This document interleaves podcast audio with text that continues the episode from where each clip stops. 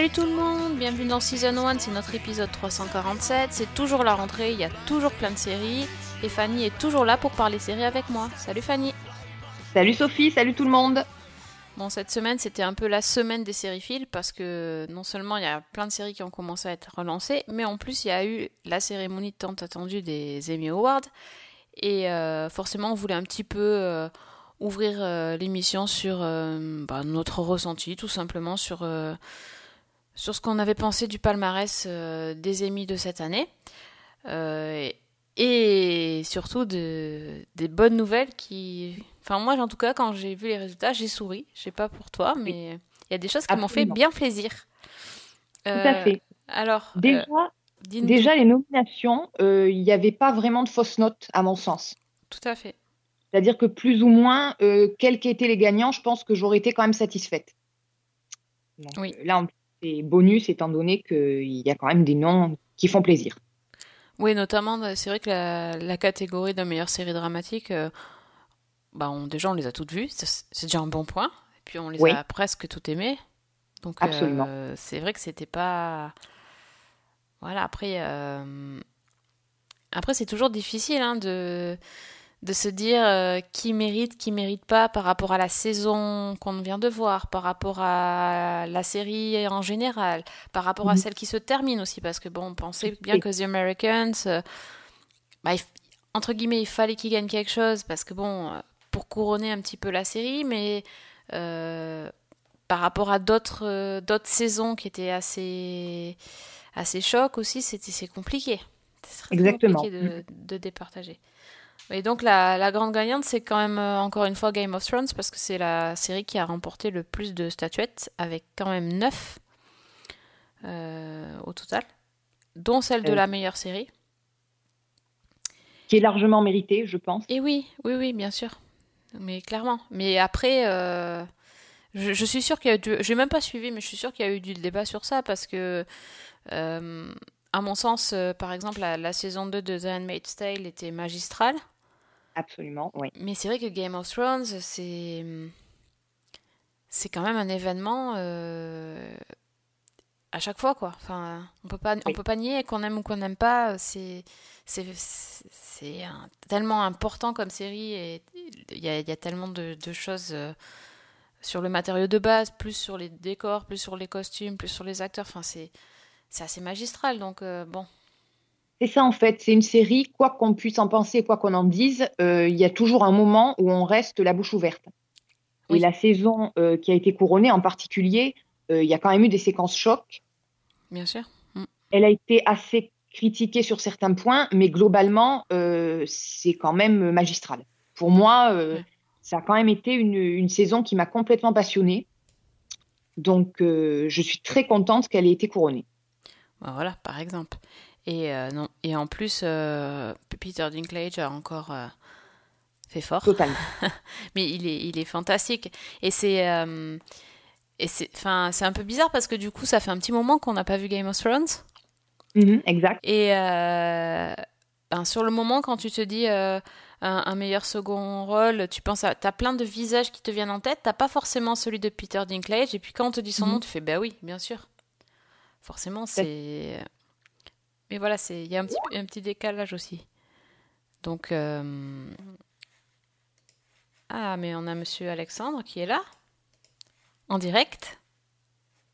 Il va arriver en direct, c'est magnifique. Guest star. Ouais, c'est ça.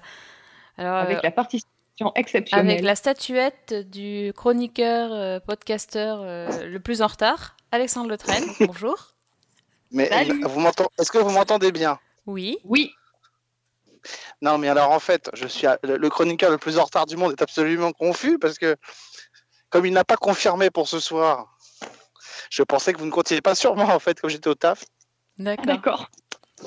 Bah, Et comme tu as proposé une série que j'ai jamais vue en plus, qui est, j'ai plus laquelle qui est Ballers, je crois. Ou... Pas du tout. On a, on a Ah oui. proposé Take Two que tu as vu. Non, vous avez, en fait, j'ai pas vu les validations. J'ai vu d'autres séries que tu avais proposées avant. Tu as Ah. dit ou Take Two qui pourrait être pas mal. Et c'est pour ça que C'était un peu en, pensant, en pensant à toi, tu vois. T'avais pas vu, t'avais pas mis Ballers au départ? Paris. Barry. Ah, Barry, voilà, mais Barry, je l'avais pas vu non plus, donc. euh, c'est pour ça que j'avais pas confirmé, parce que je me suis dit, si elles veulent parler de Barry, je vais pas y aller, je, je connais, j'ai pas vu. Ok. Non, mais écoute, euh, en fait, on, était on, a, on vient juste de commencer et on était en train de se dire que on allait faire un truc plus court et que si tu voulais enregistrer un, un truc à part sur La Rochelle que je rajoute en fin de podcast, euh, on pouvait faire ça aussi. Non, mais enfin, si vous m'entendez, moi, je peux me joindre à vous. Hein. Ah oui, oui. Mais t'es en train de courir ou je sais pas quoi là. Non, je suis en train de marcher, je vais à la gare, mais je peux le faire en- quand même. Ouais, enfin, tu souffles un petit peu dans le micro quand même. Et ça va, je vais sûre. éloigner le micro, c'est Non, bon. je sais pas si c'est si c'est audible, oui, mais si c'est pas audible, on peut rajouter après, c'est comme tu veux. Bah, c'est pas moi qui, Moi, pour va. moi, vous êtes audible. Hein. Ça va, ça va le. Oui, si tu cours pas et s'il n'y a pas euh, la- le speaker de la gare, ça va. D'accord, attends. Oh, écoute, ça fait partie du folklore. hein. On a qu'à dire qu'on envoyé spécial sur le terrain, et puis voilà. Sur le terrain Voilà. de la, la gare, euh, c'est quelle gare? Euh, un, un, un trou paumé. euh. Ah oui, d'accord. Non, mais t'inquiète pas, je, je, je saurais, euh, si jamais il se passe un truc, je saurais le. le- D'abord, je saurais me mettre en mute, et puis sinon, au pire, je saurais rebondir. Tu me connais ma dextérité, ma souplesse. D'accord.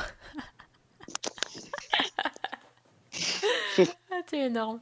Je- Bon, donc on est en Alors, alors, ça- alors, quand on parle de souplesse, tu peux éviter de dire que je suis énorme, ce serait sympa. On était en train de parler des Emmy Awards en fait euh, avant de commencer la review. Ah, mais c'est une très bonne idée, comme ça, je vais pouvoir cracher mon venin. Donc, donc en fait, on est en train de dire qu'on était assez contente. Hein. Ah merde Mais c'est pas grave, c'est très bien, au contraire. Ah, c'est énorme. D'accord. Oui, je sais, arrête, ça va finir par me gêner que tu dis ça devant tout le monde. Euh, bon, donc, je crois qu'on avait fini sur Game of Thrones, du coup, je crois. Enfin, je sais plus. Je, je sais plus. Game of Thrones, c'est bien, comme ça, comme on n'avait pas. euh, Je peux, je peux, en par- je peux parler, c'est bon ou pas Vas-y, non vas-y. Ah oui, vas-y. C'est bien, parce que comme on n'entendait déjà pas assez parler de Game of Thrones, c'est bien d'avoir pensé à le rajouter aux Emmy Awards. Ça, donne une raison pour tous ceux qui n'en ont pas parlé encore avec les teasers de 3 secondes 30, de pouvoir en parler grâce aux Emmy Awards. Ah, ça fait des articles, c'est sûr. Ils sont faciles Ça à vendre, ceux-là. Ça fait des articles. Après, moi, ce qui m'inquiète un peu plus, c'est que finalement, The Handmaid's Tale, c'était bien la première année pour la récompenser. La deuxième année, ça devient un peu lassant, c'est ça que c'est en train de dire les Emmy Awards, en fait. Ouais, bah non, non, mais c'est, c'est, je pense que c'est la série sur son ensemble qui est récompensée forcément. C'est pas forcément la saison, je crois. C'est Bah, juste le cas- monument Game of Thrones, quoi. Ouais, enfin, le monument, on va se calmer quand même. Euh, je connais plein de monuments qui n'ont pas été récompensés. Euh, Est-ce que pour autant qualifier Game of Thrones de monument qui doit être récompensé sur l'ensemble de sa carrière et pas un peu exagéré Je dis ça, je dis rien. Ah, écoute, en tout cas, parmi les, les séries euh, qui étaient proposées, je pense que moi j'aurais préféré The Handmaid's Tale parce que j'ai trouvé que c'était plus fouillé, etc. Euh, Après, euh, voilà, enfin, si ça avait été Westworld saison 2, par exemple, j'aurais eu les boules parce que honnêtement, euh, pour moi, ils ont Ouais. pédalé dans la semoule là, sur leur saison 2, mais bon. On est d'accord. Donc voilà. Euh, moi, ce qui m'a surtout fait plaisir, c'était pas Game of Thrones du tout, c'était bah, le, nombre de récompenses euh, pour euh, la série euh, Mrs. Maisel de Amy Sherman Palladino. Ça, par contre, euh, je suis ravie parce que voilà, la, série finalement, on n'en parlait pas tant que ça. Euh, le bouche à oreille a fait qu'on en a parlé de, plus en plus, puisque c'est quand même une série Amazon Prime.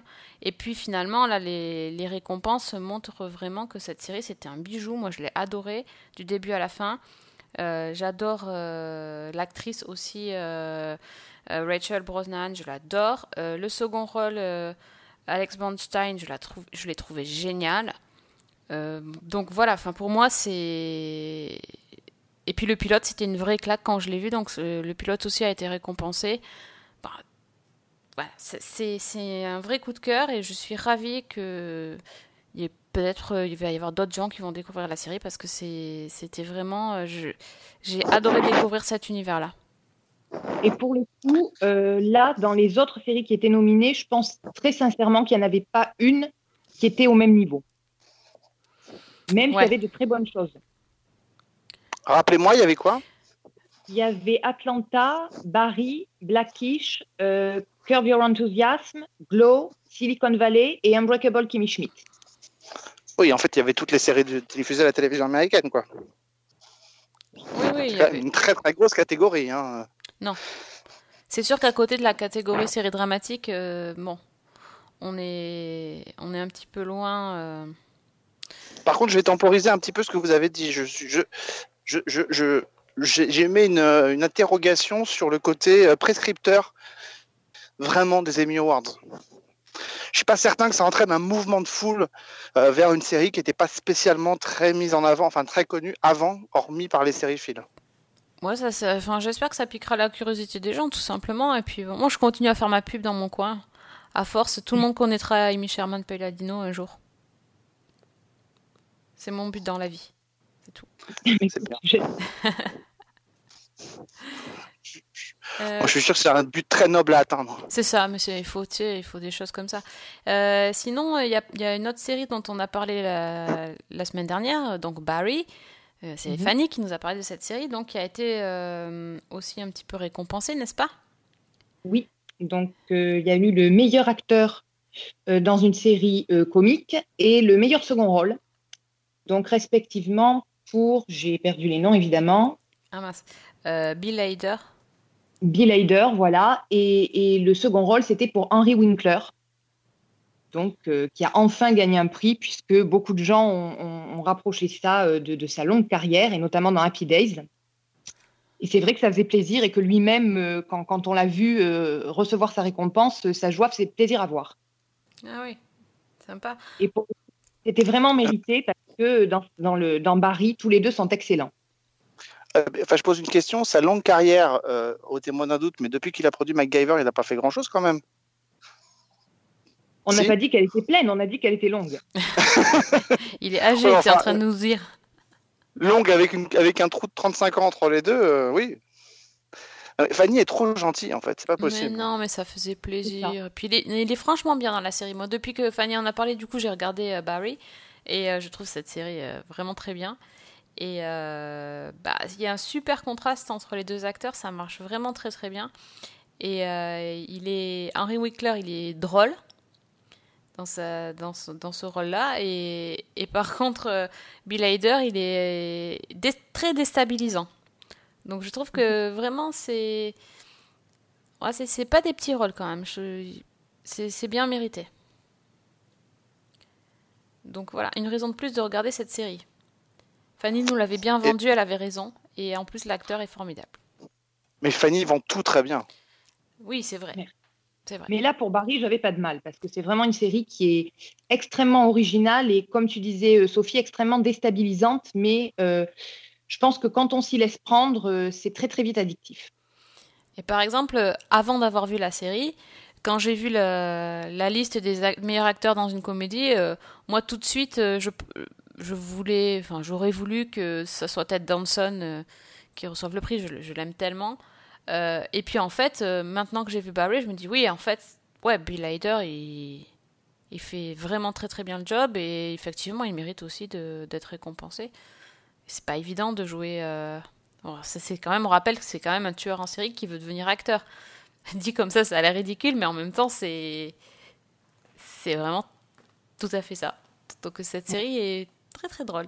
Enfin, drôle, bizarre, étrange, plutôt que drôle, je dirais. Voilà. Est-ce qu'il y a euh, un Eddie Cibrian euh, qui est nommé euh, dans la série? Non? Hmm. Non, il n'y a pas Eddie Mm. Cibrian aux, aux Emmy Awards. hein. C'est Non, dommage parce qu'il malheureusement, ils pas il joue bien quand même. Pardon. Moi, ce que je regrette profondément, c'est qu'il n'y a eu aucun prix pour Twin Peaks. Enfin bon, Euh, Twin quoi? La série auquel tu peux pas comprendre. Mais c'est ça, mais en fait, les gens qui, qui pouvaient comprendre la série n'avaient pas le droit de vote.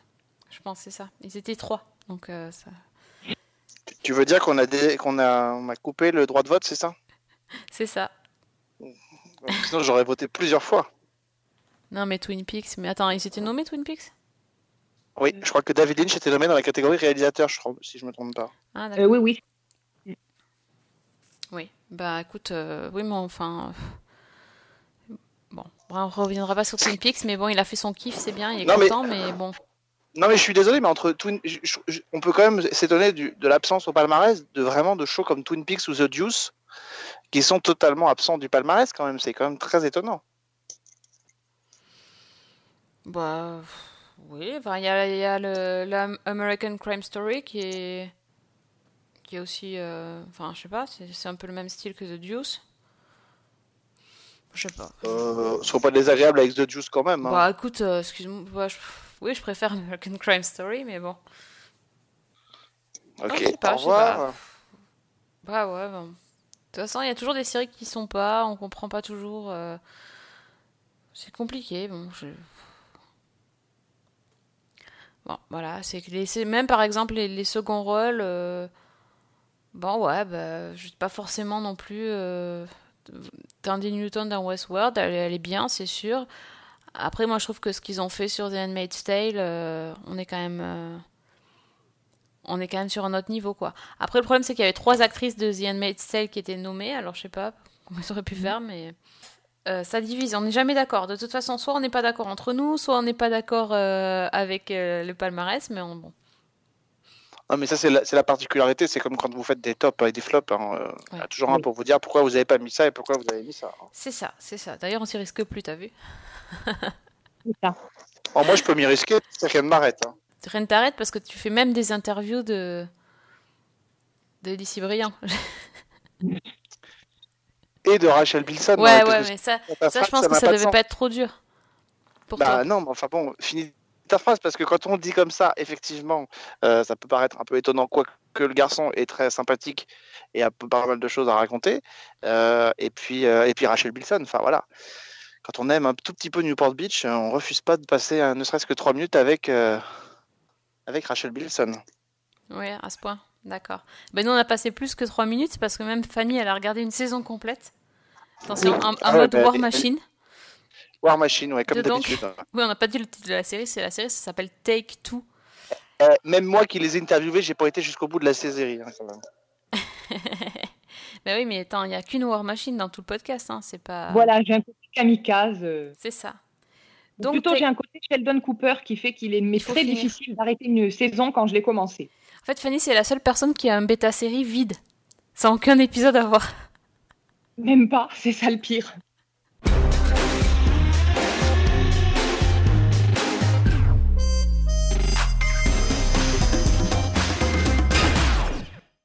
Bon, donc du coup, Take Two, c'est donc euh, une série euh, de ABC qui va débarquer ben, là, tout de suite, cette semaine euh, sur France 2, donc le 24 septembre, et qui est une création des anciens de Castle, et ça se voit pas du tout. Donc, qu'est-ce que ça raconte, cette série, Fanny? Alors, Take Two, donc en français, ils ont ajouté Enquête en duo. Donc, c'est l'histoire d'une jeune actrice qui s'appelle Sam Smith, qui a connu un grand succès en tenant le premier rôle dans une série policière et qui, suite à un- une série de scandales, en fait, voit sa carrière en chute libre. Elle a été précipitée en une des tabloïds et elle est envoyée en cure de désintoxication. Et lorsqu'elle en sort, elle cherche à relancer sa carrière et son agent lui fait miroiter un rôle de détective privé dans une autre série. Et pour augmenter ses chances euh, d'obtenir le rôle, eh euh, Sam décide de suivre un détective privé à Los Angeles qui s'appelle Eddie Valetic. Et bah, le bonhomme n'est pas forcément enchanté par l'idée. hein, il n'a pas trop envie de jouer les babysitters pour Starlet. Mais il se trouve que Sam, euh, bah, forte de son expérience d'inspecteur de, fiction et puis d'un instinct assez solide et aidé par sa notoriété qui attire en outre de nouveaux clients à l'agence, va se révéler un atout pour, euh, pour Eddie. Et le duo va donc euh, bah, enquêter et travailler ensemble pour résoudre diverses affaires. Euh, Pitch euh, très très euh, neuf, original, jamais vu. Et, et surtout, forte de sa notoriété, elle va ramener plein de nouveaux clients à l'agence. Euh, Alex, toi qui as regardé la série avant nous, Oui. qu'est-ce que tu en penses? Bah alors j'en pense que effectivement, euh, elle rappelle quand même très très très fortement Castle. Euh, elle rappelle aussi un petit peu des séries comme euh, Remington Steel euh, ou même un petit peu Clair de Lune pour le côté un petit peu un petit peu méta. Force est de constater que bah, Rachel Bilson porte quand même pour beaucoup la série. Euh, c'est-à-dire que son petit côté euh, charmant, girl next door qu'elle a toujours gardé euh, depuis ses débuts, c'est ce qui fait que la série est quand même un petit peu sympa à regarder. Je trouve, même si Eddie, Eddie Cibrian fait très bien le job, c'est quand même elle qui, qui a un peu le magnétisme à côté de lui, quoi. En fait, ça m'a fait penser à la série qu'elle avait faite juste après Newport Beach, Art of Dixie. Mm. Ça faisait un peu le même style de rôle. C'est vrai qu'elle elle, est charmante, hein, franchement. Euh. Mais parfois, euh, enfin bon, j'ai pas tout vu, mais on a l'impression que du coup, on va pas sortir de ce de ce carcan. Euh, la, jolie fille qui se fait reconnaître parce qu'elle était à la télé, et puis le, séducteur un peu bourru. je, me suis dit, est-ce que, ben, Fanny, tu vas pour répondre à ma question, est-ce que si on regarde les, les épisodes dans le désordre, par exemple, ça poserait un problème? Alors non. Euh, si ce n'est à la fin, où il y a un petit arc narratif qui se développe dans les deux derniers, et où la saison s'achève avec un cliffhanger euh, assez, assez intrigant, bien que très attendu, mais qui, semble promettre pas mal pour la suite. Mais sinon, effectivement, les épisodes sont assez interchangeables. Il n'y a pas vraiment de, il n'y a pas vraiment d'intrigue suivie. Il n'y en a même pas du tout. Et le développement des personnages arrive seulement vers la fin de la saison notamment dans les relations euh, entre eux et tout ce genre de choses. Oui, d'accord. Donc en fait, euh, on va dire dans les deux premiers épisodes, ils, se, présentent les personnages et puis les, deux sidekicks, parce qu'il y a, il y, a, quand même deux personnages euh, autres dans la série qui sont des assistants. Donc il y a aussi un garçon et une fille c'est un peu le syndrome quand même Scorpion, c'est-à-dire que euh, je parlais de Remington Steel et tout ça. Euh, maintenant aujourd'hui, il faut qu'il y ait une team, donc c'est comme dans MacGyver. Voilà, il peut pas y avoir de héros solitaires, voire de binômes. Il faut qu'il y ait une équipe, donc on va greffer à côté des euh, une équipe, des sidekicks qui sont complètement artificiels, qui servent pas à grand chose, qui sont un petit peu drôles et sympathiques, mais enfin voilà, qui n'apportent strictement rien à la série. C'est très bien résumé. Oui, c'est un peu là aussi comme dans Esprit criminel, quand ils mettent Garcia pour le côté un peu fun euh, au milieu des trucs sombres. Et, là, c'est vrai que les deux persos à côté. mais elle a, elle, a au moins, elle a au moins le mérite. Elle a quand même au moins le mérite de servir à faire des recherches pendant qu'ils sont sur le terrain. C'est-à-dire qu'au moins le rôle peut. aussi, il est en train de craquer des téléphones portables, le, le mec là. Ouais. Ouais, mais enfin, c'est quand, quand, même un vieux truc et, et qu'on retrouve même dans les séries françaises aujourd'hui, dans les séries policières. C'est-à-dire que vous avez des teams partout. On vous met des teams partout. Euh, moi, j'ai vu Balthazar. Balthazar, c'est pareil. Euh, on vous met trop d'équipes parce que c'est toujours bien. Alors, il y a une équipe pour les médecins légistes, une équipe pour les flics. C'est quand même un truc qui se répand un peu partout dans les séries policières et qui, je trouve, à la longue, est un peu énervant et un peu fatigant. Oui, après, il s'amuse vraiment dans la série des, des codes euh, de la série. quoi. C'est mais c'est un peu lourd. C'est-à-dire que du coup, comme la, comme la fille euh, Sam euh, était euh, star dans une série policière, ben, quand elle veut appliquer les mêmes méthodes que dans l'épisode 18, par exemple, Eddie lui dit bah ouais non mais ça c'est qu'à la télé. En vrai, une recherche de, numéro de téléphone, ça prend pas la coupure pub, ça prend plus longtemps, des trucs comme ça. Ou ça c'est pas possible dans la vraie vie, etc. Mais bon, c'est pas, pas très très subtil quoi. C'est juste le petit moment où tu te dis, bah, tiens, ils se prennent pas au sérieux, ils vont, ils vont, ils s'amusent à, démonter les codes de la série télé. Et en même temps, ils ont appliqué les codes de la série télé à la lettre, encore plus les codes de Castle à la lettre, si ce n'est qu'ils ont juste inversé le duo, euh, le duo homme-femme, parce que franchement, euh, quand on voit Sam, euh, l'actrice, elle est, elle est aussi agaçante que pouvait l'être Castle euh, quand il débarque dans le commissariat et qu'il met son nez partout et, et, la fameuse scène du tu restes dans la voiture. Enfin, c'était la même. Hein. Oui, tout à fait. Mm. Donc bon, c'est. Alors moi, je propose que la série s'appelle. Euh, je, sais pas, au lieu de duo d'enquêteurs, Take Two, euh, tu peux faire le ménage en même temps, ou Take Two, tu peux faire la vaisselle en même temps, un truc comme ça. C'est peut-être moins important. Non, pardon, tu, tu l'as mal prononcé. C'est Take Two sur France 2. Tu te souviens quand même de la bande-annonce C'est comme ça que ça se la dit. La bande-annonce est, phénoménale. Ah non, mais vous plaisantez? J'ai pas vu la bande-annonce. Ah, bah, lui, il le prononce à, lui, il le prononce à l'anglaise et elle, elle, le prononce à la française avec son accent anglais absolument charmant. France 2 ils ont, ils ont osé dire ça? Elle a dit elle, France 2. Bah oui, oh elle le dit. Non, j'ai raté ça. Écoute, je pense qu'il va falloir que je le mette euh, dans le podcast, histoire de que vous entendiez tout ça, parce que ça a l'air assez magique. Une ex-star de la télé et une ex-star de la police. Sam, je te présente Eddie, Eddie, voilà Sam. Je vous laisse faire connaissance. Le nouveau duo d'enquêteurs qui fait la paire. Take two on France 2 soon. No, no. You mean Take Two sur France 2 bientôt. Euh, bon, à part ça, les acteurs, donc euh, ouais, donc euh, Rachel Bilson, oui, toujours, euh, ça marche toujours. Bon, moi, marche je suis, je suis embêtée avec. Je... pff. En plus, il est passé par les experts Miami, donc euh, on a l'impression qu'il est toujours dans le même rôle. Il était aussi flic dans New York 911 ou euh, non pompier, il était pompier dans New York 911. Il était aussi dans euh, Vanished. Il était un un agent du FBI ou un truc comme ça, là, celui qui a enquêté sur la mort du gamin, la disparition du gamin. Enfin, il fait un peu Non, il prend le relais.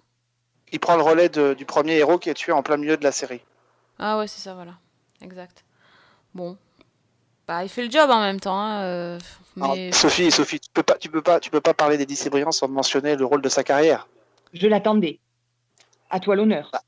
Sunset Beach. non, mais ça. euh, Alors donc, donc, elle, elle a joué dans Newport Beach et lui dans Sunset Beach. Comme ça, euh, Exactement. Il Ouais. était Cole Deschanel, un voleur, tu sais, avec plein de choses, tu vois. un voleur. Bien Ouais, sûr. il tombait amoureux de Kathleen. Tu vois, il lui arrivait plein de choses. Des, Genre il le des voleur au grand enfin, cœur et tout ça, et qui était à moitié torse nu la moitié du temps. com- Comment t'as deviné? Ah ouais, bah, je sais pas, c'est une intuition. Tu sais, moi aussi, je suis un peu détective comme eux, tu vois, c'est c'est- c'est- c'est tout. euh. Faut croire à son instinct, tout ça, ils ont, ils ont dit dans la série, donc... euh. Bon, on est méchant, on est méchant. Du coup, alors, est-ce qu'on est qu'on conseille aux gens euh, de regarder Take Two ou pas, franchement? Vas-y, Fanny, je t'en prie, fais-toi plaisir. Ok, très bien, vous êtes tous morts. Ok, parfait. Non, disons que je pense que c'est une série qui est très légère, qui est plutôt sympathique dans son genre.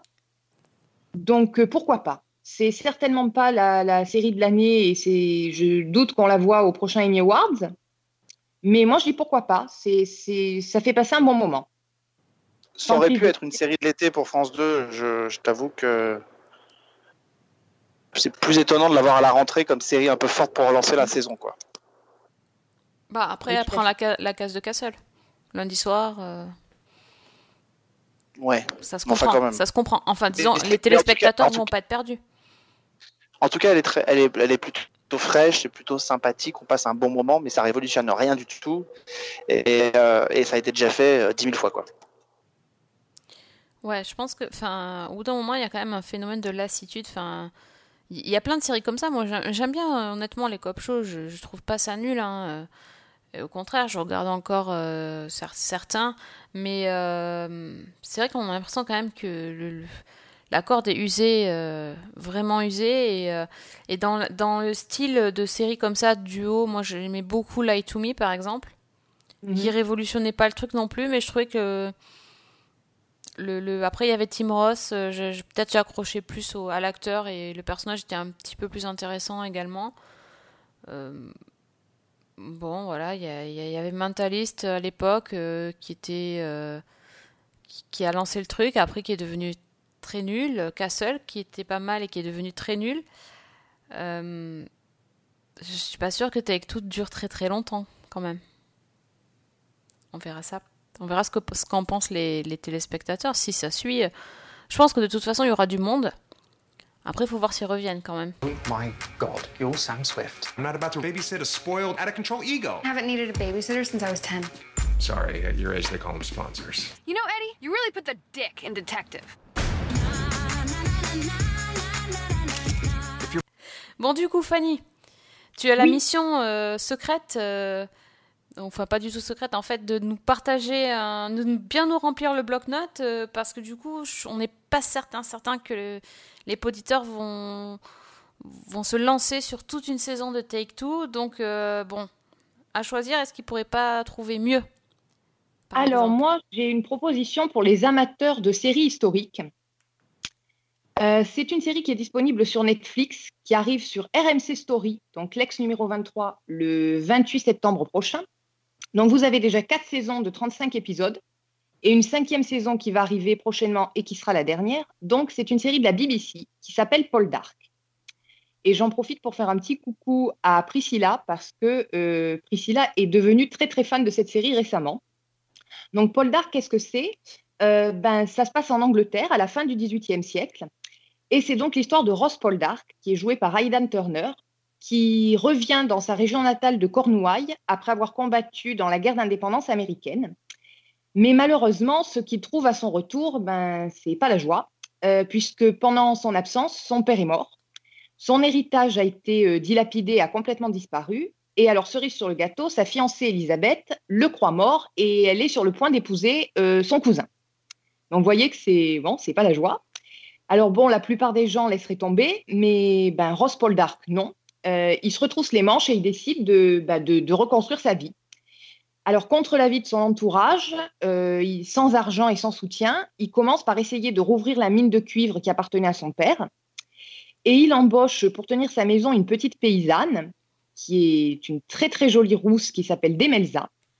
Et bon, ben, rapidement, et en dépit des, préjugés liés à leur différence de classe sociale, les deux vont nouer une relation sentimentale. euh, voilà.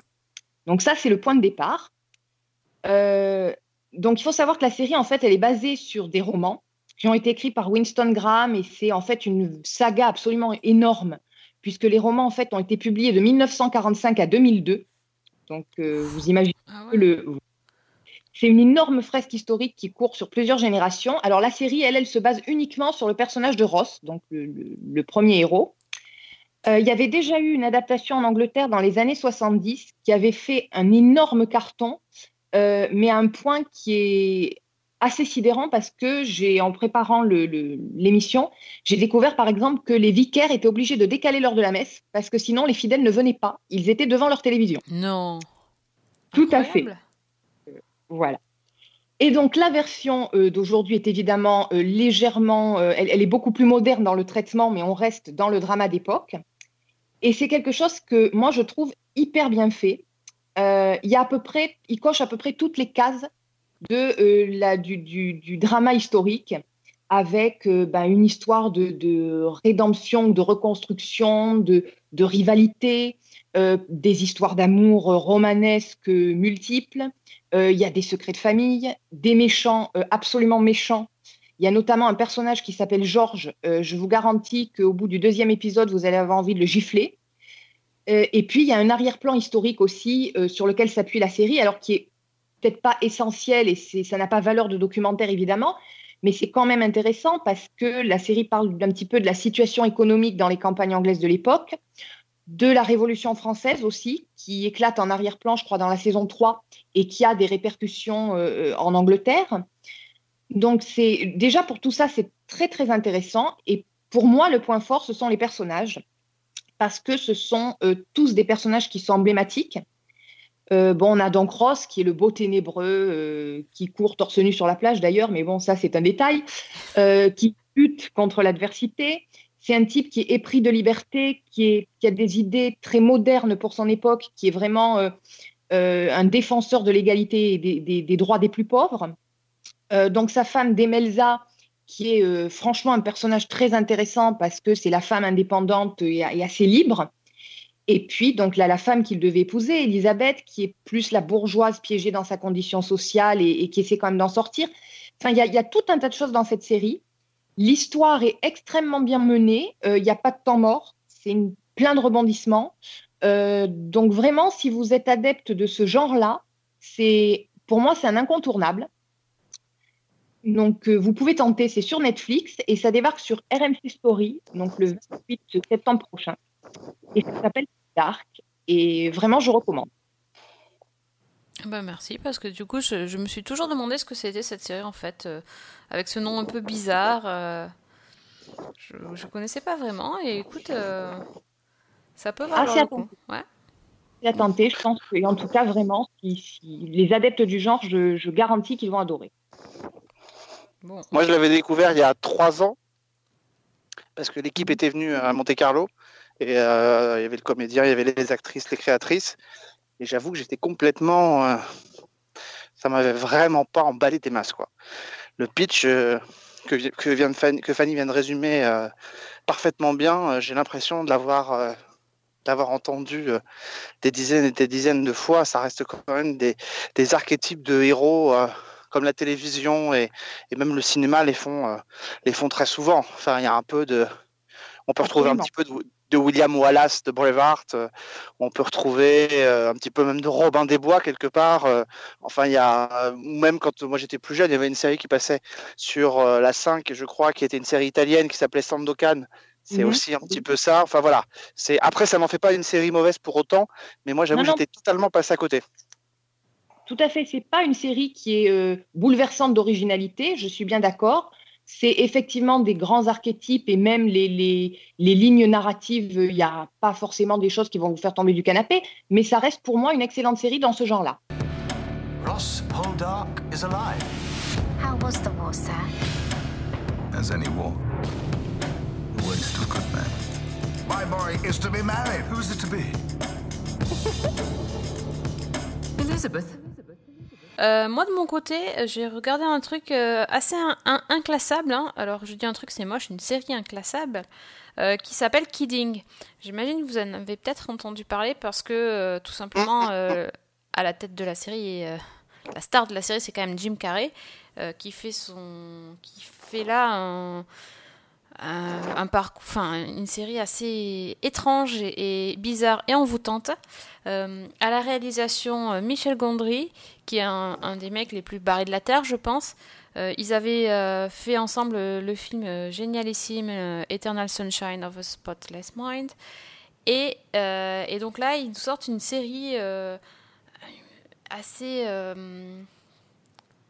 assez déconcertante. C'est à la fois une comédie et un drame, une dramédie, on pourrait dire. C'est sur Showtime. Et donc, euh, dans cette série, Jim Carrey, en fait, il est, il est comédien de télévision. Il s'appelle Mr. Pickles, c'est son, c'est son nom de personnage. Et euh, en fait, c'est euh, bah, un peu le, il est euh, la star d'une émission pour les enfants, un peu comme si c'était Dorothée, quoi, finalement. Euh, et euh, donc, euh, il, fait ça depuis super longtemps. Enfin, c'est, il gagne sa vie avec ça. Là, il fait vivre tout le monde avec son personnage de Mr. Pickles. Et donc, le principe, c'est comme c'est une émission pour les enfants, il faut que tout soit joli, tout soit beau et tout soit, tout fasse sourire, tout va bien. Sauf qu'en fait, euh, ben, dans sa vie perso, en fait, ça va pas bien du tout, du tout, du tout, euh, puisque en fait, il a perdu son fils euh, dans un grave accident de voiture et il est, euh, bah, il est détruit. Il est complètement détruit.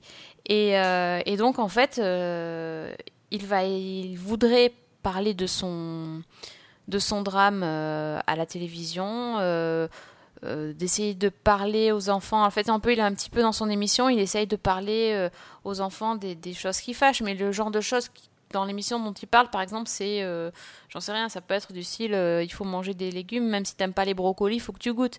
Alors que là, il voudrait leur parler de la mort, et forcément, là, ça coince.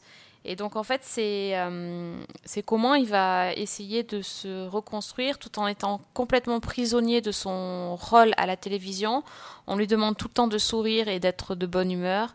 Et finalement, lui, à l'intérieur, il, bah, il, voilà, il n'arrive plus à gérer sa, sa vie, sa, sa, vie perso en plus, enfin euh, sa, sa, vie de couple est partie aussi euh, avec, la mort de l'enfant, forcément. On imagine bien que tout allait, tout est parti en live et, voilà. Et du coup, euh, cette série-là, euh, elle est, à mon sens, hyper triste. En même temps, on peut pas s'empêcher de regarder et d'admirer euh, Jim Carrey qui est bah, c'est le clown blanc, hein, vraiment, il est, incroyable de, justesse et de. Euh, c'est du travail d'orfèvre, son, jeu là, c'est vraiment fantastique. Et c'est terrible parce qu'en fait, j'ai pas envie de la regarder parce que bon, bah, le, thème de la mort de l'enfant, c'est un peu trop dur à regarder. Et puis, vraiment, il est mal. C'est très dur à voir. Et en même temps, j'ai envie de regarder parce que bah, c'est très très bien. Donc, euh, je ne sais pas. J'ai regardé un épisode j'en suis là. Et je me dis, qu'est-ce que je vais faire? Et je dis juste que c'est un petit bijou de, de, série, voilà. Mais euh, parfois, c'est dur de regarder des choses comme ça. Donc, euh, faut trouver le, faudra, je pense, trouver le bon moment. Mais euh, en tout cas, si vous avez l'occasion, puisque ça passe sur Canal Plus Série, essayez de voir si vous pouvez tenir. c'est pas évident. Mais c'est une vraie, vraie, vraie pro- proposition. euh, et ça s'appelle donc Kidding. Voilà. C'est une série que tu trouvais extrêmement euh, déstabilisante et dérangeante, notamment parce qu'il y a tout le temps cette confrontation entre les deux mondes, de, donc celui de, de Mr. Pickles et, et- et du personnage principal euh, dans la vraie vie, euh, qui est notamment très visuel, parce qu'on a des séquences avec des couleurs explosives, euh, pleines de joie, de musique et tout. Et puis, euh, juste après, dans la séquence suivante, on est dans une atmosphère beaucoup plus terne, beaucoup plus sombre, presque glauque. Et la confrontation des deux, je trouve, est assez caractéristique et assez terrible. Mais effectivement, Jim Carrey est absolument génial. Tu l'as vu, euh, Kidding, ou pas? Oui, oui, je l'ai vu. Oui, oui, non, c'est effectivement très, très, très bien. Après, euh, euh, c'est très spécial. Ça a un rythme qui lui est propre. c'est euh, alors les épisodes, il faut le dire, sont assez courts. Ils font une trentaine de minutes, pas plus. Donc euh, c'est euh, le format pratiquement le format comédie appliqué quasiment à un drame. Donc euh, ça aide aussi un petit peu à digérer parce que on aurait pu tomber dans l'extrême inverse et avoir des épisodes qui font euh, qui font une heure, comme on le voit souvent aujourd'hui. Donc euh, le format d'une d'une demi-heure le rend un peu plus digeste, mais effectivement, euh, Carrey- Jim Carrey est, absolument remarquable. Donc euh, après, il est l'inconvénient effectivement de ce genre de partition, c'est que il est tellement remarquable que on a parfois l'impression qu'il joue tout seul. Oui. Il bouffe un peu tout, quoi. C'est ça qui est, euh, c'est ça qui est toujours un peu problématique dans ces, dans ces trucs-là. Euh, il est sur la brèche pour faire du carré, mais il le fait jamais. C'est ça qui est assez touchant. Et mais en même temps, à côté, euh, personne, personne n'existe, quoi. Enfin, en tout cas, dans le premier épisode que moi j'ai vu, les autres personnages ont quand même beaucoup de mal à exister. Ils vrai. sont là, Oui. on les voit, mais carré bouffe tout, quoi. Tu les vois, mais c'est vrai que tu retiens pas. C'est sûr. Ça, ça, ça m'imprime pas sur ce premier épisode en tout Enfin, force est de constater que, le job est plus que fait. Euh, Jim Carrey, euh, Jim Carrey livre une prestation qui est absolument remarquable et, euh, c'est assez saisissant. Voilà. Après, encore une fois, c'est pas un film, c'est une série, donc il va falloir qu'il y ait de l'espace qui soit donné pour les autres pour essayer un petit peu de pour essayer un petit peu de faire en sorte que la série existe et ne, ne soit pas à 100% dépendante de Jim Carrey.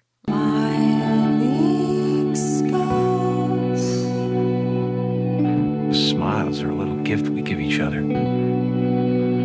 That's the most beautiful part of yourself. Bon, tu nous parles un peu de La Rochelle ou tu nous. Tu nous Ah, j'attendais qu'on me pose Ah la bon, question. ah bah oui, d'accord, ok. Euh, sans faire de mauvais jeu de mots, il faut me lancer, tu vois. Enfin, Donc et maintenant, notre envoyé spécial euh, live from La Rochelle, Alexandre Le. C'était- bien. applaudissements. C'était pas mal, c'était pas mal. Je mettrai les Euh, cheers écoute, après, euh, t'inquiète. Yeah, yeah. Euh, écoute, ça a été un très bon festival de La Rochelle, il faut quand même le reconnaître. Une très bonne édition. Euh, beaucoup de bonnes, euh, de bonnes productions. Euh, alors, je ne reviendrai pas sur le palmarès, parce que je suis un peu moins emballé par le palmarès que euh, j'ai trouvé somme toute assez classique à l'exception euh, à l'exception d'une série que j'ai particulièrement aimée qui est HP qui a été euh, primée à La Rochelle une série OCS signature. Je trouvais que le reste était peut-être un petit peu convenu voilà un petit peu attendu Arte qui rafle tout enfin voilà ça devient un petit peu monnaie courante. Au-delà de ça il y a eu beaucoup de beaucoup de belles choses, euh, une belle distribution. Donc, euh, moi, je me suis focalisé sur les séries parce que c'est déjà pas mal. Il y a aussi beaucoup d'unitaires. Euh, je me suis focalisé sur les séries et je dois dire qu'effectivement, il y avait des choses plutôt, plutôt pas mal. Alors, pas toutes aux qualités forcément artistiques égales, mais en tout cas, il y a des, sais pas si c'est des propositions, mais en tout cas, il y a un univers qui est proposé autour de ces séries qui, moi, m'intéresse beaucoup. Euh, euh, voilà, donc euh, que ce soit, alors évidemment, je, garde pour la fin mes deux coups de cœur, mais je trouve que voilà, dans, le genre polar qu'on a déjà vu plein de fois, Balthazar, la nouvelle série policière de TF1, euh, je la trouve plutôt très efficace. Euh, Balthazar, c'est donc un, médecin légiste qui est joué donc par Thomas Sisley, qui est un, un type, comment vous dire, il a un peu des faux airs de, du héros de Mentaliste, quoi. Euh, c'est un peu arrogant, un peu sûr de lui, un peu je me la raconte, un peu je me la pète. Euh, en fait, le type est brisé parce que euh, il a retrouvé un jour, 15 ans auparavant, il a retrouvé sa femme morte chez lui. Elle a été assassinée, le tueur a été arrêté, envoyé en prison, mais ça a eu pour lui un effet euh, complètement dévastateur. Et en fait, même s'il est un brillant médecin légiste, eh bien ça fait 15 ans qu'il continue de parler à sa femme qui est morte. Euh, et qui se matérialise devant lui et, euh, son trouble va jusqu'à euh, parler même au, aux personnes qui sont sur sa table d'autopsie et qui se manifestent à lui visuellement comme des prolongements de son psyché. Voilà. Donc évidemment, parce que ça c'est un classique de ce genre de série, l'enquête sur la mort de sa femme est, vite relancée. Voilà. Et donc dans le rôle principal, c'est Thomas Sisley qui joue le rôle du médecin légiste, et je dois dire qu'il le fait plutôt bien dans ce rôle-là. Donc voilà. Autre réinterprétation du polar qui est pas inintéressante, c'est Les Rivières pourpres, euh, l'adaptation en série télé des Rivières pourpres, qui sont supervisées par Jean-Christophe Granger lui-même, qui avait écrit le, le roman. euh, et qui, se prolonge- qui est une- un prolongement en fait de la série télé, du film pardon. Euh, le, le seul changement de taille, c'est le rôle principal donc de Niemans qui était joué, souvenez-vous, par Jean Reno Ah bah oui. et qui est maintenant et qui est maintenant incarné par Olivier Marchal. Euh, à ses côtés, il y a Erika Sainte, qui est une actrice belge, euh, d'ailleurs vers laquelle il se retrouve, puisque euh, il est aussi face à elle dans le film Jacqueline Sauvage avec Muriel Robin, qui est, passé aussi à La Rochelle. Et, euh, donc en fait, alors sur la forme, Les Rivières pourpres n'est pas spécialement novateur, c'est-à-dire que ce sont euh, des épisodes euh, isolés euh, qui fonctionnent par deux, par deux épisodes, euh, un peu comme L'Art du crime euh, l'année dernière sur France 2. Par contre, effectivement, si vous connaissez un peu l'univers de Granger, c'est quand même des univers très sombres, très barrés, euh, qui vont assez loin. Et, et en tout cas, nous, les épisodes qu'on a vus à La Rochelle des Rivières pourpres se rapprochent un peu plus dans, dans l'univers de certaines histoires de, de, de Millennium, par exemple, de Chris Carter, que de profilage ou de section de recherche, vous voyez. D'accord. Bien dark. Ouais, bien dark. Dans le premier épisode, il est question d'une euh, d'une secte euh, un peu genre Amish euh, qui fait des qui fait des vendanges chaque année. Et en fait, l'un des l'un des membres fondateurs de cette secte est retrouvé mort sous une chapelle qui s'est sous la, voûte d'une chapelle qui s'est effondrée sur lui. Et rapidement, on comprend que, en fait, sur la chapelle, il y avait des, des inscriptions, des dessins qui étaient faits, et une partie du dessin manque. Euh, et en fait, sur fond de tout ça, il est question de, euh, euh, alors de lutte de pouvoir au sein de cette secte et, in fine, euh, de sacrifices euh, humains d'enfants, euh, d'enfants anormaux euh, sacrifiés par le feu. Enfin, voilà. Oui, bonne oui, ambiance. c'est- esprit criminel, quoi. Dark, dark dans ce style-là. Oui, mais je peux pas, je vais pas évidemment tout vous twister sur ce rebondissement, mais en tout cas, on est, on est voilà, on est. euh, il est question de secte satanique, enfin voilà, il est question vraiment de choses comme ça. Euh, et, alors à chaque histoire, en fait, d'après ce qu'on a pu comprendre, euh, le binôme est séparé. Vous avez Marshall ou elle, qui d'ailleurs qui sont en infiltration quelque part, et l'autre qui enquête. Enfin voilà, donc c'est un espèce de partage des deux qui se fait assez régulièrement. D'accord. Je sens que c'est une série qui va plaire à ma mère, ça. Oui, mais je pense que ça peut te plaire aussi parce qu'elle est, elle est plutôt bien faite, bien réalisée, euh, assez léchée de manière euh, dans le style, si tu veux. Et euh, voilà, et ça, et ça remplit vraiment bien le job. Mais du coup, c'est euh, c'est des scénarios originaux. Granger, il est juste là pour superviser le truc. Il écrit Non, non, pas. il, fait le showrunner. il est le showrunner. Il est showrunner, mais il écrit pas. Il écrit les histoires. Si, si, il écrit C'est les histoires. Ok. Ouais, non, ça doit être cool. c'est qui chapeaute les histoires et tout. Enfin voilà. Donc euh, on est vraiment dans quelque chose qui, euh, là en tout cas dans les épisodes qu'on a vus, respecte un peu l'histoire originale. Je sais pas si vous vous souvenez, il était question quand même euh, d'une grande bâtisse dans laquelle une grande école, je crois, qui se passait dans les montagnes où on, pratiquait le génisme. Et d'où le nom d'ailleurs des rivières pourpres qui passe, qui faisait référence un peu à une espèce de pureté du sang. Et dans cette histoire, il est aussi question de, de pureté du sang. Donc le- la thématique est aussi est aussi préservée. Voilà. Ok, ben, bonne soirée euh, d'hiver en perspective. Ça Et passe puis quand on sinon, on n'a pas d'idée. Pour je pense que ça devrait passer euh, cet automne ou cet hiver, quoi. Oui, d'accord. Et puis deux coups de cœur. euh, je vais m'arrêter là parce que j'ai vu aussi, on a vu quand même beaucoup de choses, mais deux coups de cœur importants. Euh, D'abord HP. Euh, qui a été primé donc au Festival de la fiction télé. Euh, HP qui est un 10 fois 26 minutes sur euh, OCS, qui est une sorte de workplace drama dans l'univers de l'hôpital psychiatrique, euh, où on va suivre une jeune interne qui fait ses premiers pas dans cet univers un peu euh, particulier et qui doit se fondre dans les codes de, euh, de l'univers euh, psychiatrique. Elle est interne en médecine et elle fait son stage en psychiatrie. Et c'est un univers qui est tellement particulier. Elle va donc se retrouver à côtoyer à la fois les médecins euh, eux-mêmes un peu sur la brèche.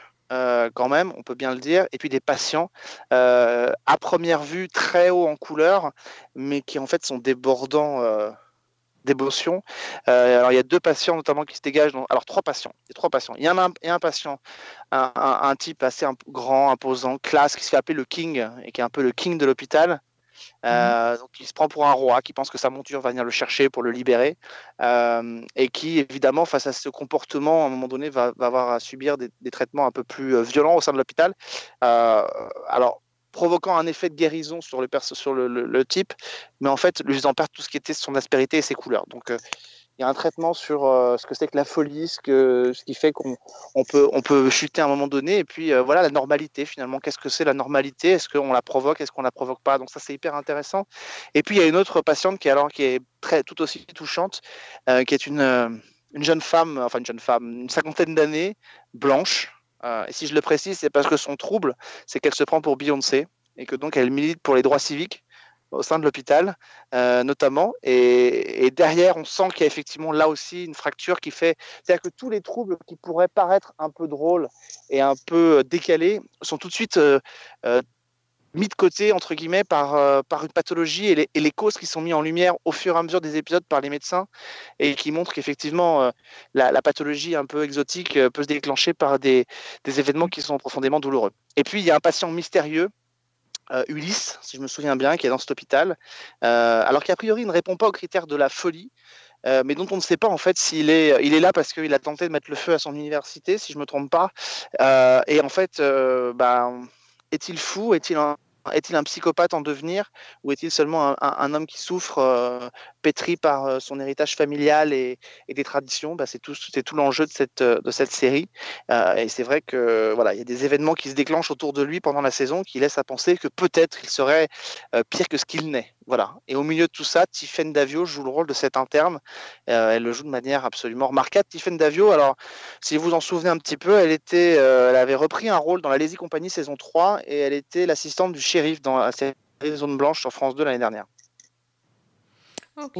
Bah, ça a l'air bien, mais je crois que tu nous en avais déjà parlé un petit peu euh, Peut-être, peut-être. par rapport au pitch, que tu le sentais bien. Il me semble t'avoir entendu dire ça. Donc tu Ouais. confirmes. Et en- Ouais, je confirme. Et enfin, le gros coup de cœur de cette, de cette sélection, c'est Philharmonia.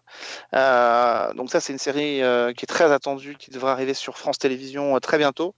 Le pitch, alors le pitch est, j'allais dire assez simple. Non, en fait, on est euh, dans l'orchestre philharmonique et la série commence un peu comme elle avait commencé dans 10%, euh, la mort du chef d'orchestre euh, du philharmonique. Donc on fait appel à un nouveau chef d'orchestre qui est une femme et qui débarque de New York où elle était partie voilà des années pour fuir un passé un peu sombre et un, passé familial assez trouble. Et donc une femme qui se retrouve à la tête de l'orchestre philharmonique déjà, c'est une c'est quelque chose qui a du mal à passer en tout cas euh, dans un milieu qui est assez finalement assez machiste. Euh, mais alors quand sa première décision consiste à virer le premier violon qui est un peu le, le guide à- aux côtés du chef d'orchestre, le guide de l'orchestre, elle vire le premier violon donc inter- interprété par un, un- un grand comédien qui est Tom Novembre et qu'elle le remplace par une jeune femme de 21 ans, un petit prodige du violon euh, pour le mettre à sa place. Autant vous dire qu'effectivement elle ne se fait pas que des amis au sein de l'orchestre philharmonique. En arrière ton de ça, vous avez sa mère euh, qui est enfermée à l'hôpital suite à une maladie euh, dégénératrice du cerveau, dont on découvre assez vite qu'elle est héréditaire et que euh, cette euh, chef d'orchestre n'a qu'une crainte, c'est donc de l'attraper et donc de, de- de terminer, euh, euh, de finir folle en fait, et de, ne plus pouvoir jouer. Euh, et donc il y a une espèce de thriller qui monte autour de ça, avec le, le médecin qui lui fait comprendre que voilà, attention, euh, si la maladie frappe, vous allez devenir un danger pour vous et pour les autres. Et donc elle, elle a cette, elle, elle essaye de, elle ne veut pas passer le test pour montrer qu'elle a la maladie, et en même temps elle craint les premiers symptômes de la maladie qui pourraient arriver, des hallucinations, des, des pertes de repères. Et, et donc voilà, il y a tout ça qui se met en place autour d'elle. Et puis effectivement, euh, des événements qui commencent à se produire et qui fait penser que quelqu'un peut-être chercherait à lui en vouloir. Euh, voilà, mais en tout cas pas de pas de meurtre, pas d'enquête policière, juste une ambiance très sombre et une très belle mélodie, une très belle musique euh, qui mixte à la fois effectivement la reprise de grands thèmes de musique classique, Mozart, Brahms, et des compositions spécialement faites pour la série euh, par un, musicien qui s'appelle Éti- Étienne Perruchon qui a composé deux titres exclusifs pour la série, euh, deux titres qui sont absolument merveilleux, notamment il y en a un qui s'appelle 10 for 9-11 euh, qui comme son nom l'indique, est fait dans l'histoire racontée, composée par le mari de la chef d'orchestre pour suite aux attentats du 11 septembre. Et donc voilà, c'est une espèce de grande fresque. Voilà. Et donc dans les épisodes qu'on a vus, le deuxième épisode, le Philharmonia est victime d'une grosse tuile financière et il doit donc faire appel à un mécène. Et donc va ressurgir dans le passé de la chef d'orchestre un type euh, extrêmement toxique qui s'appelle Raphaël Krauss, qui est encore joué d'ailleurs par Thomas Sisley, euh, qui revient donc de New York, euh, un type qui avait un peu pourri la vie de la chef d'orchestre, qui va donc jeter son dévolu sur la, la première violon, qui est jouée par Lina El Arabi, euh, qui est une, mer- une merveilleuse comédienne euh, qu'on avait pu découvrir, alors je ne sais pas si vous l'aviez vu, mais dans un magnifique film de Xavier Duringer qui s'appelait Ne m'abandonne pas, euh, qui était passé il y a deux ou trois ans, où elle incarnait une jeune femme, une musulmane, mais pas spécialement religieuse, en tout cas en apparence, et dont la mère découvrait qu'elle s'était convertie à l'islam, mais convertie par un mariage avec un djihadiste, un type parti faire le djihad donc en Syrie, et donc la mère décidait de séquestrer sa fille dans une maison de campagne pour la déradicaliser. Euh, C'était un récit extrêmement puissant, extrêmement fort, et Elena El Arabi était absolument brillante dans ce, film, et elle l'est tout autant dans Philharmonia, voilà, et il y a euh, ces deux actrices, Marie-Sophie Ferdan et euh, Elena El Arabi, qui se font face, et quand on les, voit toutes les deux, on est autant fasciné euh, par l'une que par l'autre, comme si elles ne représentaient finalement que les deux pièces euh, les deux faces d'une même pièce. Hein, vous voyez Euh, Mhm. Et, euh, et c'est assez troublant. On a l'impression de voir le yin, le yang qui s'interpose et qui change de position à chaque fois. Enfin, c'est c'est assez euh, saisissant. Voilà, c'est une série magnifique et en plus qui est créée par Marine Gassem, qui avait fait ses armes sur Sheriff. et qui donc aime les séries, assume de faire des séries télé. Et d'ailleurs, elle s'est fait une, un petit plaisir puisqu'elle a même acquis les droits pour reproduire le thème principal d'une grande musique de série télé, euh, puisque pour accueillir la nouvelle chef d'orchestre au sein du Philharmonia, eh bien l'orchestre a décidé de la bisuter, de lui faire comprendre qu'elle n'y arriverait pas avec eux, et donc il l'accueille au son de Mission Impossible Oh, euh, de la Schifrin, donc qui est joué donc avec l'orchestre philharmonique. Et donc voilà, c'est un, moment assez fort et qui, je peux vous le dire, moi quand je l'ai vu, avait fait son petit effet, et qui dans la salle a fait son petit effet euh, aux yeux de tout le monde quand ils ont entendu le thème de Mission Impossible. Eh ben, dis donc, tu nous donnes envie avec ces séries-là. Ouais, Puis bah, hein. c'est différent au moins. Là, on- là, tu vois, on a critiqué la série américaine Take Two en disant Oui. que c'était du copier-coller. Bah là, pour le coup, le- les séries qui arrivent euh, chez nous, c'est pas mal du tout. Oui, oui, il y a beaucoup de, il y a beaucoup de propositions. En tout cas, il y a des, il y a des choix qui sont faits. C'est ça qu'on constate. Il y a des choix qui sont faits, euh, qui sont assez euh, radicaux par moment. Faut, faut le reconnaître. Euh, il y a des prises de risques. Alors, il faudra voir comment ça va se solder, mais que ce soit à La Rochelle ou ailleurs, on voit que les chaînes tentent de prendre des risques. Euh, on le voit même sur des, euh, sur des fictions qui paraissent extrêmement classiques, voire extrêmement datées. Je pense par exemple à Clem. Eh bien, la production de Clem, qui d'ailleurs est la même que celle de Philharmonia, ont pris, ont pris une décision qui est complètement radicale, euh, puisqu'il y a beaucoup, il y avait des tensions au sein de l'équipe, des départs qui se faisaient sentir, euh, notamment euh, Victoria Abril qui a décidé de partir. Ben, ils ont pris la décision de rebooter Clem, et en fait, la nouvelle saison de Clem qui va commencer, qui sera diffusée l'année prochaine, verra un bond dans le temps de 5 ans. Le personnage de Clem aura passé 5 ans dans, dans le coma. Euh, elle n'aura pas vu grandir ses enfants et donc euh, elle va se réveiller. euh, euh, ses enfants seront devenus adolescents et, les rôles vont s'inverser. On va avoir effectivement comme une sorte de reboot de Clem. Donc voilà, c'est quand même des choix qui sont assez audacieux, entre guillemets, radicaux. Et on voit qu'effectivement, les, les chaînes tentent de proposer des choses un petit peu différentes. Alors, les, je vous rassure, les polars sont toujours là. Les annonces qui ont été faites, notamment par France Télévisions à La Rochelle, ne sont pas vraiment faites pour nous rassurer. Euh, objectivement, sur les annonces de projets qui sont faits, ça fait même euh, assez, euh, assez peur. Mais euh, il y a encore ici et là des projets qui sont audacieux et qui, sont, qui ont été initiés par les anciennes directions et donc conservés. Voilà. Mais en tout cas, je peux vous dire que là, en tout cas, maintenant, à l'heure qu'il est, il y a des projets qui arrivent qui sont hyper intéressants. Bon, mais en tout cas, ça va nous faire des émissions, ça. Ça va faire des émissions. Ouais, ouais. Et Il y a des projets très intéressants cette année. Enfin, Zone Blanche, saison 2 qui doit arriver. Euh, la dernière vague aussi, qui est en tournage actuellement pour France 2. Euh, voilà, qui fait partie de ces projets un peu audacieux. On est sur une petite ville de la côte ouest euh, française où il y a une vague de brouillard qui, qui passe sur le, sur le village et quand elle se retire, euh, les surfeurs qui avaient disparu réapparaissent et ont profondément changé et des phénomènes étranges commencent à se manifester. Voilà. Mais on peut parler par exemple aussi d'un projet qui arrive sur Arte avec Laetitia Casta, hein, ce qui s'appelle Une île, euh, et où euh, qui va réinventer en quelque sorte le, mythe des sirènes. Euh, où une jeune femme est retrouvée, où des hommes commencent à mourir de manière très étrange dans cette petite île, après que le corps d'une jeune femme inconsciente ait été trouvé sur la plage. effectivement, cette jeune femme pourrait être une sirène. Enfin, c'est comme ça qu'on le perçoit. Et donc, et donc, c'est joué donc par Laetitia Casta et une jeune comédienne. Alors que moi, je ne connais pas. Je sais que Fred la connaît. Il l'a vu dans un film qui s'appelait Noé Habitat, euh, qui a été une révélation d'un film sorti il y a un an ou deux.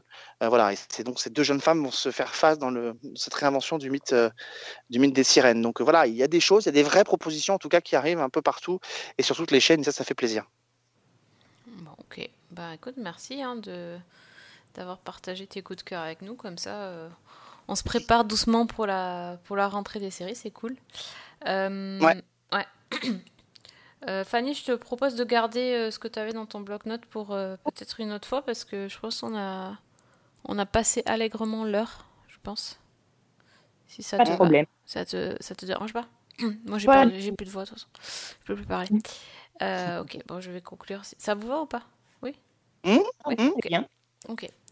Donc, sur tous ces bons conseils, euh, on va vous souhaiter de très bons visionnages séries euh, jusqu'au prochain podcast. Euh, promis, je vais essayer de récupérer ma voix entre temps. on remercie donc Fanny d'avoir partagé ses coups de cœur avec nous. Merci Fanny. Merci à toi de m'avoir accueilli. Donc sur Twitter, c'est Fanny L Allegra pour parler avec ça. elle.